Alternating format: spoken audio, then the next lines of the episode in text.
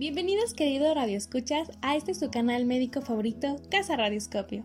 En conmemoración del mes rosa, en este tercer episodio hablaremos sobre el cáncer de mama y los aspectos fundamentales de esta terrible enfermedad que desgraciadamente cobra la vida de millones de mujeres no solo en México, sino en todo el mundo. El día de hoy contamos con la presencia del distinguido doctor José Hassan Chalini Sarabia, médico especialista en ginecología y obstetricia, además de miembro federado del Colegio Mexicano de Ginecología y Obstetricia y destacado profesor titular en la Benemérita Universidad Autónoma de Puebla, Complejo Regional Sur, quien a lo largo de este programa nos explicará qué es el cáncer de mama y cómo podemos prevenirlo. Bienvenido doctor, ¿nos puede explicar qué es el cáncer de mama? El cáncer es una enfermedad autoinmune que sucede en cualquier parte de nuestro cuerpo eh, generando un crecimiento desmedido de las células, sobrepasando a las células sanas. Cuando hablamos de cáncer de mama es porque este crecimiento se da en sitios específicos de la mama. Tenemos áreas que se llaman eh, conductos, conductillos y lóbulos, por eso decimos que es un cáncer de mama ductal y lobulillar. Actualmente en México el cáncer de mama sigue siendo la primera causa de muerte por cáncer en las mujeres. En base a las estadísticas reportadas por el, gobierno federal en lo que es el rubro de salud reproductiva, se menciona que hay alrededor de 521.907 muertes anuales, teniendo una incidencia de 14.7%, siendo el grupo más afectado la edad entre los 50 y los 59 años, reportando en esta edad más del 45% de los cánceres de mama. ¿Qué personas tienen factores de riesgo para desarrollar, desarrollar cáncer de mama?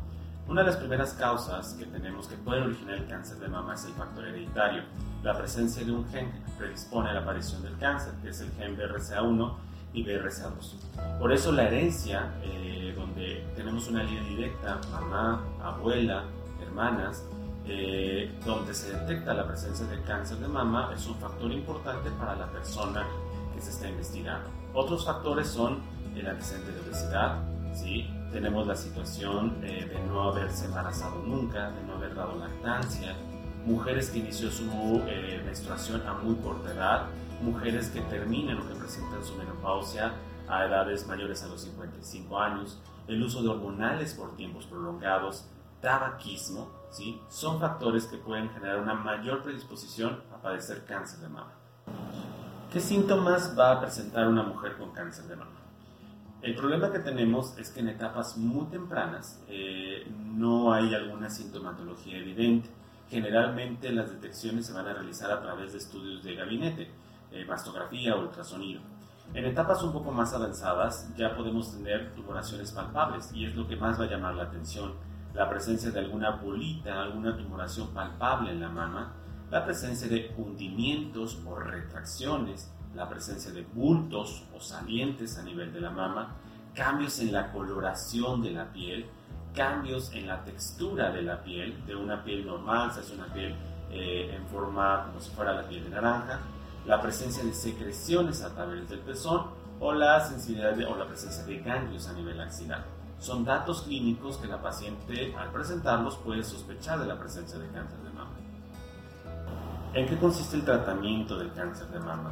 Va a depender mucho del estadio clínico o de la etapa en que se encuentra el cáncer de mama. Puede ir desde un procedimiento quirúrgico, una exéresis de la tumoración, una exéresis completa o quitar la mama, ¿sí? Podemos ir de tratamientos como quimioterapia o radioterapia. Aquí es muy importante que una vez que se hace la detección del cáncer de mama, tienen que recurrir con un médico especialista, un médico oncólogo, que nos permita hacer un estadiaje adecuado y se pueda abordar a la paciente con los mejores tratamientos. ¿Tiene cura el cáncer de mama? Para responder esta pregunta es muy importante determinar en qué etapa se encuentra el cáncer de mama.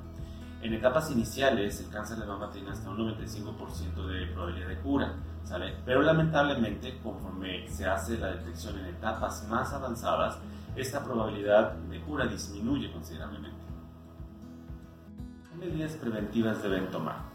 La autoexploración, las detecciones, el acudir con un personal capacitado, un ginecólogo, médico, enfermera, que determine la presencia de cambios en la mama, el uso de eh, métodos eh, de diagnóstico como una mastografía, como un ultrasonido, nos van a ayudar a hacer detecciones en forma temprana y oportuna.